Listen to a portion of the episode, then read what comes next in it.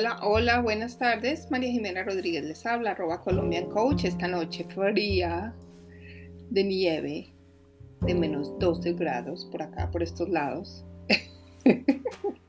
Pero bueno, eso es lo que hay. Y yo a eso también le digo sí porque ya no le puedo decir no. El año pasado le, digo, le dije no y llegó un accidente terrible por la nieve, así que aprendí a decirle sí y a cuidarme y a cuidar a los míos para que no vuelva a pasar, ¿no? A quedarse en la casa, a no salir si no tiene que salir y hacer caso cuando las autoridades le dicen que se quede en la casa porque hay una amenaza o porque hay una alerta de tormenta. Eh, hoy aprendí que efectivamente, o sea, hay que, cuando es una amenaza puede pasar, sí o no, pero cuando es una alerta ya es, si va a pasar, está totalmente comprobado y se tiene que quedar en la casa, no puede salir. Yo creo que nosotros fallamos el año pasado porque salimos. Había dejado de nevar y bueno, eso no pasa nada. Y sí pasó, y pasó algo muy grave, así que aprendí mi lección.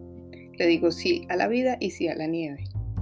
Y sí al silencio que trae la nieve y a me, conecta mucho con mi familia paterna, porque yo soy, eh, pues mi familia materna es de Cali, de, del Valle del Cauca en Colombia, que es clima caliente, ¿no? O sea, todo rico, como que uno es más tranquilo, pero el clima frío, mi papá es de, de Bogotá y su familia es boyacense, o sea, es de familia de clima frío, recio, de saco, de tomar sopa, de, de cuidarse con el frío, de, de quedarse en la casa, en fin, o sea, entonces me estoy conectando con eso y se los digo a ustedes porque por algo les, no sé, para algo les puede servir. Yo me di cuenta que de alguna forma era demasiado conectada con el calor, con el, eh, con, sí, con el calor, con poca ropa, con andar ligerito, con el sol, que a mí me fascina y pues efectivamente sí, pero yo también soy lo otro. Así que he decidido conectarme ahora con la otra parte mía, que es la parte del clima frío, donde vienen mis ancestros eh, paternos, súper, súper proper. Ellos son totalmente apropiados, bien vestidos, bien hablados, muy, muy finos, muy decentes, dirían, ¿no? O sea, y con eso también me conecto, o sea, con esa, con las maneras, porque yo vengo de ahí, o sea, simplemente vengo de ahí. Entonces, si tú por algún motivo estás conectado con uno de los dos, piensa en eso, o sea, desafortunadamente mi mamá murió y yo me tenía que dar cuenta de eso, de que no me conectaba mucho como con la familia de mi papá, porque pues siempre estuvo más como la de mi mamá. No es que no estuviera la de mi papá, pero creo que no la veía tanto. Y ahora estoy empezando a conectarme con eso, con todo lo que significa, no solo la familia, pues la familia ya, mucho, ya no existe casi, solo los hermanos o un hermano, de resto ya no, no hay más, solo un hermano, la verdad.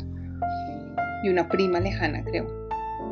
Pero hay muchas cosas ahí que uno puede recuperar entre papá y mamá. Entonces, si estás más de un lado, te invito a que te conectes con el otro. Si estás mucho en el frío, tal vez es, es, cuestión de conectarse un poco con el calor, con lo que significa el calor, con lo que significa la otra parte. Y vas a ver lo, lo bueno y lo chévere que se descubre. Me encanta por eso. Y lo segundo que les quería contar, que ya les dije, pero bueno, el 29 de enero vamos a tener un súper taller que se llama La Manifestación el arte de manifestar, eso quiere decir aprender a crear de la nada, aprender a crear desde tu grandeza, desde tu doble cuántico, desde algo mucho más grande, desde tu no físico, porque hay una parte no física que tenemos los seres humanos, que es una extensión de quién somos, de quiénes somos, pero nosotros no la usamos. Así como no usamos todo el cerebro que tenemos, es igual. Eh, y la manifestación ocurre en lo no físico. Entonces, este es un tema medio, eh, medio eh, física cuántica, medio cuántica, interesantísimo que me encanta porque he aprendido a manifestar cosas. Yo creo que de alguna forma eh, esto, pues esto es viejo, pero yo creo que muchos de nosotros lo hemos hecho empíricamente durante toda la vida sin saber, ¿no? Cómo se manifiesta y uno aprende, ya tengo la técnica, ya se la puedo contar a mi abuelita, ya la estudié con un físico y entonces es bajar la información y contársela a mi abuelita o, a, o, a, un niño de 5 años. Y entonces en ese, ese taller quiero que lo hagamos y que lo disfruten y que empiecen a, empezar a manifestar desde el día uno lo que, lo que quieren con un pensamiento. Se puede llegar a, manifestar un carro o a manifestar em, eh, químicamente, físicamente, económicamente algo. O una pareja, o un trabajo, bueno, en fin. Entonces, 29 de enero, escríbanme en arroba Colombian en mis redes sociales y ahí está toda la información, está en el Instagram. Pero bueno, el tema de hoy no tiene que ver con eso, el tema de hoy tiene que ver con algo mucho más profundo e importante también, todo es importante, todo es profundo, pero esto es bien importante. Eh, y me llegó en una constelación que hice esta mañana con una persona de España, la cual ella sabrá quién es. Eh, y no sé por qué me llegó y le dije, sabes que voy a hablar de eso hoy en el podcast. Tema nuestro de hoy se llama la depresión. Y lo digo porque hay mucha gente que me ha preguntado sobre esto, hay mucha gente que habla de la depresión, que, quisiera saber de dónde vienen los problemas mentales, de, dónde viene la depresión como tal. Y pues hombre, yo vuelvo y digo, yo digamos transmito el conocimiento que yo sé, que yo he estudiado, que lo he visto, que lo veo en el, en el campo de una constelación. No quiere decir que, sea exactamente como yo lo digo. Em, lo que yo he leído, lo que he aprendido eh, en, en, mis múltiples formaciones, en fin. Eh, pero sobre todo yo sé que a mucha gente le puede ayudar y, eso es lo más importante, o sea, me, alegra muchísimo que haya gente que me escribe y que me diga, oye, me gracias porque me ha ayudado, o sea, hoy alguien me dijo, mira, he llorado con ese podcast el último porque no te imaginas, o sea, qué chévere eso, que, que tú puedas descubrir algo de ti y puedas salir adelante en algo. Un pasito es el primer paso, porque esto es un trabajo largo y que requiere tiempo y requiere silencio de tu parte. Si estás muy activo y trabajando y haciendo de todo y mejor dicho en la jugada, tal vez no es el momento del crecimiento personal en constelaciones sobre todo, o sea, porque es un trabajo muy profundo y que en mi experiencia requiere silencio y tiempo para ti. Eh, no por nada a mí se me ha dado en la pandemia, donde ya tenía más tiempo porque soy una mujer ocupada, toda la vida he una mujer ocupada, que tengo muchas cosas que hacer porque me gusta, además me gusta estar en la, en la vida, en la acción y en estos años le he bajado un poco y a pesar de que lo he estudiado hace muchísimos más años, que había tenido la certificación con Hellinger, hasta ahora es que hace un año empecé con esto. Entonces por eso se los digo, pero no me voy a desviar porque estoy aquí hablando mucho. Hablemos de la depresión, básicamente cuáles son las causas sistémicas de la depresión, porque hay varias cosas ahí. Lo primero, ¿qué es una depresión? ¿Qué es la depresión? Pues la depresión es sentir un vacío, es la, esta sensación de sentir ese yo le digo desasosiego, ese vacío que está por dentro, que tú te genera algo, que tú quieres, eh, como que sientes que tienes todo, pero que nada te hace feliz, em, que hay un vacío de algo o que hay un vacío de alguien. Y piénsalo en esos términos. El vacío de alguien es básicamente mamá o papá. Hellinger hablaba de que el vacío era más hacia la mamá, porque la mamá es la que trae la vida. El impulso de la vida lo da la mamá cuando eh, hay el nacimiento. Ese impulso vital cuando tú naces, cuando yo nací, que la mamá nos expulsa, es decir, bienvenida mi hija, bienvenido mi hijo a la vida. Ahí, ese impulso, esa pasión por la vida la da la mamá. No quiere decir que sea 100% exacto, puede ser mamá o papá, pero definitivamente el vacío significa que hay alguien que no llenó nuestra expectativa. Ahora, la depresión, eh, hay algo importante y es que puede haber dos tipos de depresiones, ¿no? O, dos causas. La primera es el trauma. Y un trauma es la consecuencia de una experiencia que tuvo un ser humano eh, en su vida. Eh, puede ser en la infancia o puede ser más adelante, puede ser un duelo, alguien que murió, puede ser unos padres que murieron en un accidente, puede ser un abuso, puede ser un episodio muy difícil que la persona no pudo manejar eh, emocionalmente y se crea un trauma. Y en ese trauma lo que hace es que se congela la persona, puede quedar 40 años así, con un trauma de un abuso sexual que sufrió a los 5 años y a los 50 lo saca. O de eh, la muerte de mi papá, que se murió cuando yo tenía 5 años o 10 o no sé. Y después de 40 años es que hace el duelo. Entonces eso es un episodio traumático. No lo puede manejar el niño es muy grande para él, lo maneja el adulto a través de la terapia y eso no es en un día ni en una constelación. Claro que ayuda, pero eso va lento, eso va poco a poco. Entonces, digamos que cuando tú tienes un trauma, pues eh, obviamente hay un vacío que hay dentro de mí, dentro de ti, dentro de cualquiera de nosotros que es muy, muy fuerte. Y, y, se, y, se, y, se, puede ver cuando tú no puedes visualizar a tus padres, por ejemplo, que tú estás tratando de mirarlos, no sé, porque se murieron los dos en un accidente, qué sé yo. Y tú tratas de mirarlos visualmente, o sea, cierras tus ojos y te conectas con ellos, o tratas de conectarte con ellos, o con algo que te pasó y no puedes. Y no puedes, o sea, hay un, totalmente una desconexión de eso. Y eso es una, una cosa, una, una causa. Esa la manejamos eh, en sistémica, pero se maneja con algo mucho más serio y mucho más profundo, ¿no? Manejando un trauma. Y hay otra, hay, otro, hay eh, otra depresión que es diferente, aunque es el mismo tipo de depresión, pero que es diferente porque no hay un episodio de trauma, sino es una depresión eh, donde hay un, un enredo. Cuando alguien se hizo cargo, un niño, por ejemplo, se hizo cargo de algún excluido de la familia. Entonces hay un enredo de ese niño de, con ese excluido. Puede ser, por ejemplo, ¿quién es? Un aborto, eh, unos abortos provocados en el sistema. ¿Por quién? Por la mamá o por la tía o por la abuela. Son niños que nunca nacieron, son niños que no se les dio un orden, que nadie los nombró en la vida. Entonces llega un descendiente, una descendiente muy, muy triste, ¿Por qué? Porque está reemplazando esos abortos, entonces se siente totalmente triste y vacía. O tiene unos hermanos, su mamá tuvo un par de abortos o un aborto antes de que esa persona naciera y esa persona cuando nace siente que no tiene sentido. Además que hay una culpa porque cuando alguien nace yo nací, pero resulta que a mi hermano lo abortaron, el que nunca nació, o a mi hermana, o no, o un niño, un bebé que no nació por un aborto provocado por mi mamá por algún motivo, no es, no es el juicio del aborto. Pues la culpa que le llega al hermano que nace de yo porque sí nací y este no, yo porque tuve suerte y el otro no. Entonces voy a hacer todo lo humanamente posible para estar triste, ¿Para qué? Para conectarme a ese ser que murió, a esos abortos que no nacieron, pues yo me conecto con ellos desde la tristeza, desde no poder tomar la vida, desde no poder ser felices, desde no poder pasarla bien, por ejemplo. O eh, cuando hay, pues puede ser un niño ilegítimo de pronto en la familia, un niño que, que nadie le dio, un, el papá no lo quiso reconocer, entonces es una persona excluida o un familiar excluido.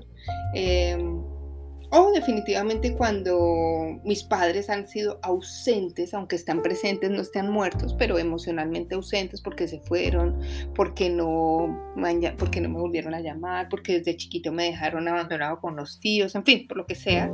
Entonces yo, como niño, el niño simplemente se conecta a ellos a través de la lealtad del amor ciego, diciendo, yo voy a ser más triste que ustedes ¿Para qué? Para llamar la depresión. ¿Para qué? Para quedarme eh, como viviendo la vida de los que no pudieron vivirla. ¿Ok? Entonces digamos que estas son una de las causas que más, más, más, más, más eh, miramos con un papá o con una mamá o con una depresión, porque finalmente la depresión es, eh, es, es romper un vínculo con mi papá o con mi mamá. ¿Y por qué se crea ese vínculo? Porque yo puedo romper el vínculo con mis padres.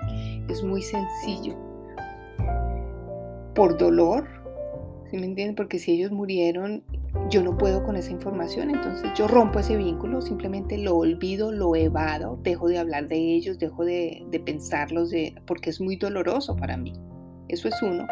O la otra es por vergüenza, porque hicieron, o padre o madre hicieron algo muy avergonzante para mí.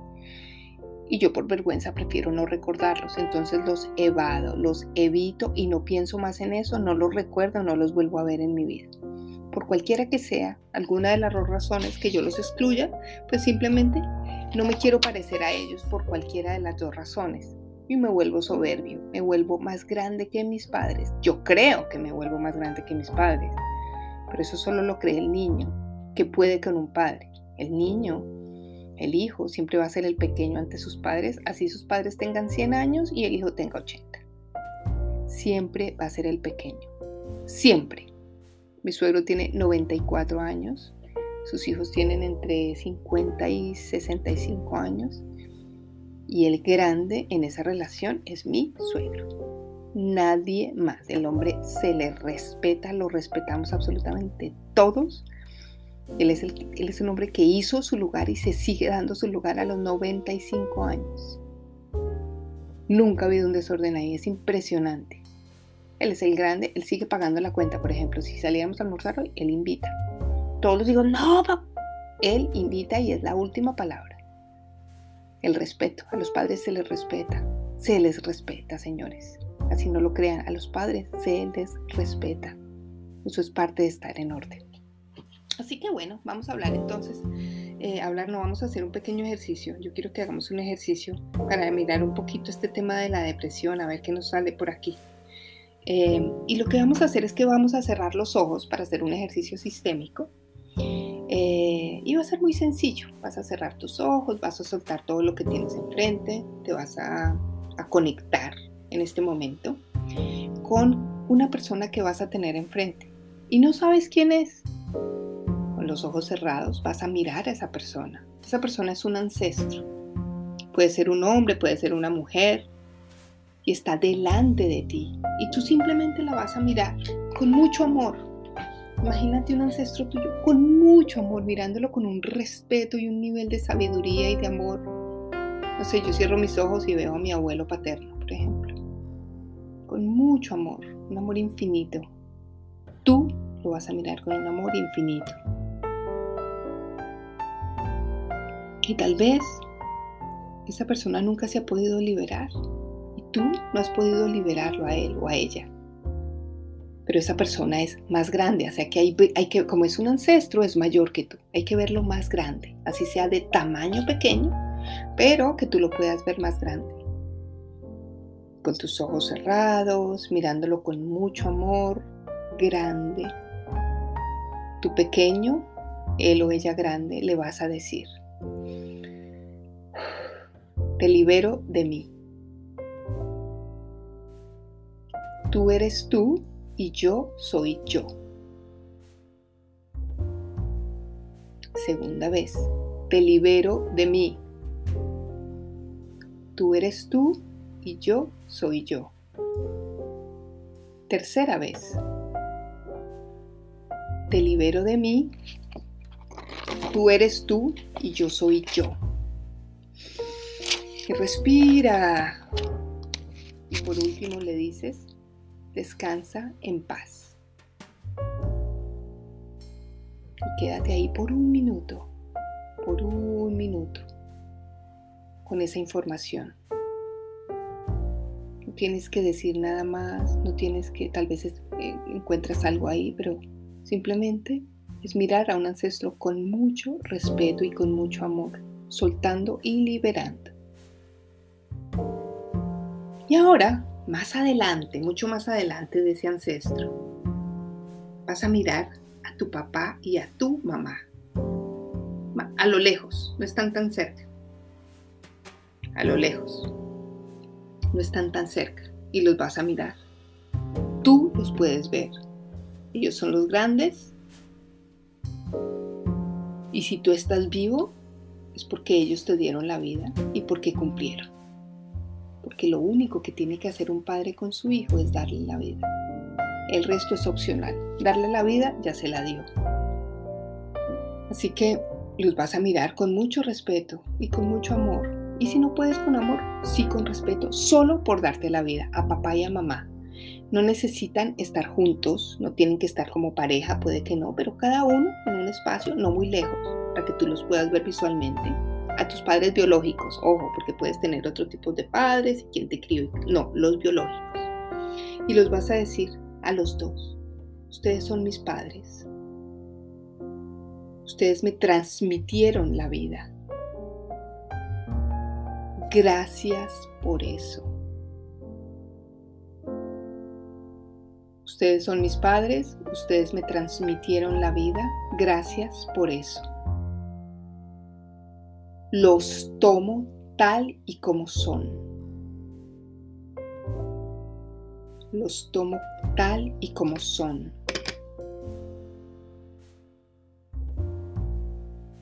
A partir de este momento, elijo disfrutar de la vida, tal y como ha sido transmitida. A partir de este momento, Elijo disfrutar, disfrutar de mi vida tal y como me ha sido transmitida. Respiras. Y por último, te invito a que con tus ojos cerrados mires que de tu padre y de tu madre pueden ser dos o pueden ser uno solo. un solo regalo, quiero decir, o dos regalos, te van a dar a ti. Extiende tus manos eh, como símbolo de que estás recibiendo algo. Así que imagínate que tu mamá y tu papá, uno o uno de los dos, te va a entregar algo. Y ese algo es un profundo regalo que te están haciendo a ti hoy. Y tómalo. Puede tener una palabra, puede ser un símbolo, puede ser una caja, puede ser una llave, puede ser una frase, puede ser una moneda, puede ser un secreto, puede ser un te amo, no sé, lo que a ti te suene. Puede ser un objeto para algo. Y ellos te lo dan con mucho amor y te dicen, te damos esto para que lo uses en tu futuro. Te invito a que con ese regalo vas a pegarlo en tu corazón por un momento. Lo vas a dejar ahí. Vas a decir gracias mamá. Gracias papá. Los honro y los respeto. Gracias mamá y gracias papá. Los honro y los respeto. Y simplemente, poco a poco, vas regresando a la aquí y a la hora. Tomas una respiración profunda y la sueltas suavemente y agradeces este momento. Vas a soltar todo lo que no es tuyo, lo dejas con ellos y tú te vas a la vida a elegir seguir disfrutando o a empezar a disfrutar. Buenas noches a todos, mi nombre es María Jimena Rodríguez, arroba Colombian Coach. Nos vemos pronto, un abrazo, chao chao.